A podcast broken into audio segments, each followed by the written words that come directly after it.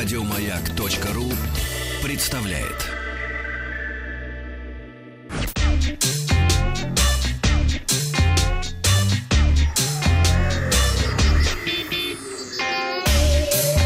Страна транзистория.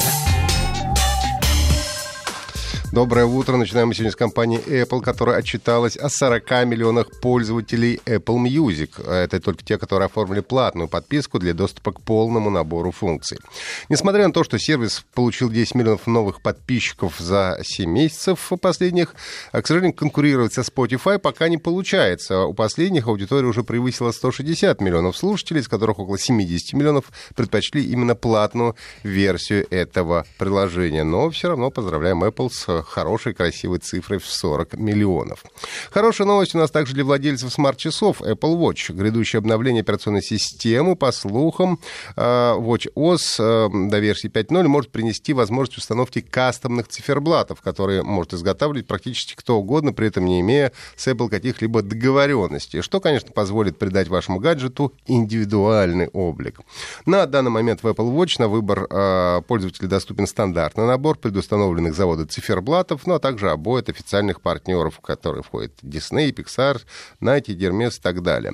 Не исключено, что кастомные циферблаты могут стать доступными вместе как раз с выходом Watch OS 5, но, тем не менее, поклонникам Apple не стоит радоваться раньше времени. Специалисты профильного ресурса 9to5Mac отметили, что упоминание и отсылка к данной функции вовсе не гарантирует ее реализацию впоследствии. Возможно, что к концу этого года пользователи могут остаться без Фейсбука. Э, Роскомнадзор планирует проверку в Facebook и может заблокировать социальную сеть еще до конца этого года. Об этом рассказал глава ведомства Александр Жаров. Он отметил, что его часто обвиняют в том, что он все спускает с рук Facebook. При этом встречи с представителями соцсети проводятся примерно раз в полгода, и в последнюю из них в феврале с Facebook были обговорены требования, которые та должна выполнить. Речь идет в том числе о локализации данных российских пользователей и удалении запрещенной в России информации. Команда популярного картографического сервиса Maps.me, которым владеет Mail.ru Group, совместно с Ростуризмом и порталом Russia Travel запускают пешеходные маршруты по 11 российским городам, принимающим чемпионат мира по футболу FIFA 2018. После загрузки маршрутов отобразятся, а, после загрузки маршрута отобразятся на картах. Ну и кроме того, в новой версии Maps.me уже будет доступна основная информация о стадионах, о пунктах выдачи паспорта болельщика и так далее.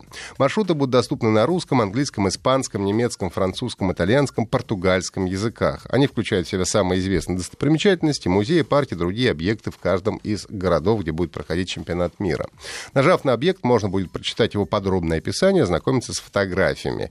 А, текстовый и фотоконтент предоставляет национальный туристический портал Russia Travel. В некоторых городах, таких как Москва, Санкт-Петербург, Казань и Ростов-на-Дону, пользователи смогут прогуляться сразу по нескольким маршрутам. Ну, не сразу, а по очереди, конечно. Футбольные объекты, такие как стадионы, места выдачи паспортов болельщиков, болельщиков и другие будут отображаться в специальной поисковой категории «Чемпионат мира по футболу 2018».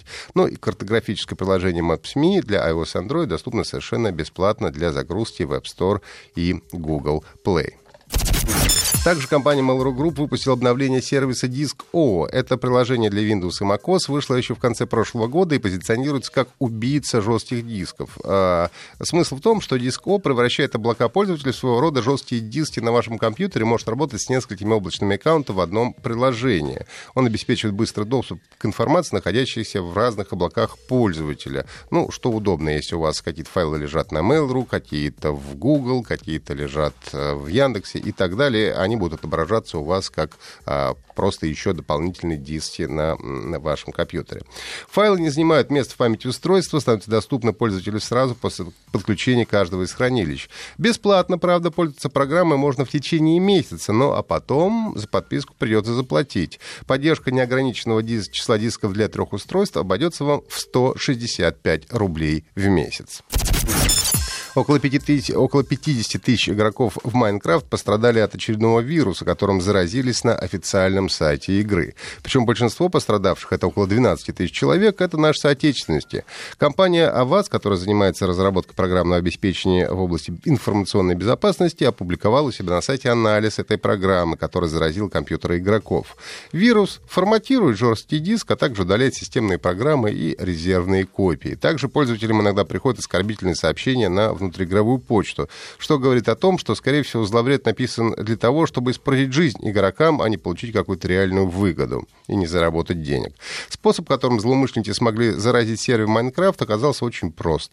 Программа распространялась вместе со скинами для игры, которые одни могут спокойно загружать на сайт, а другие скачивать с этого же сайта. Ну, а геймеры, а, в общем-то, даже не могли заподозрить, ведь были уверены, что на официальном сайте не может быть ничего вредоносного. Представители вас уже связались с компанией, а, производителем, так что над устроением уязвимости уже работают. Слушайте подкаст «Транзистории» на сайте Маяка в любое удобное для вас время.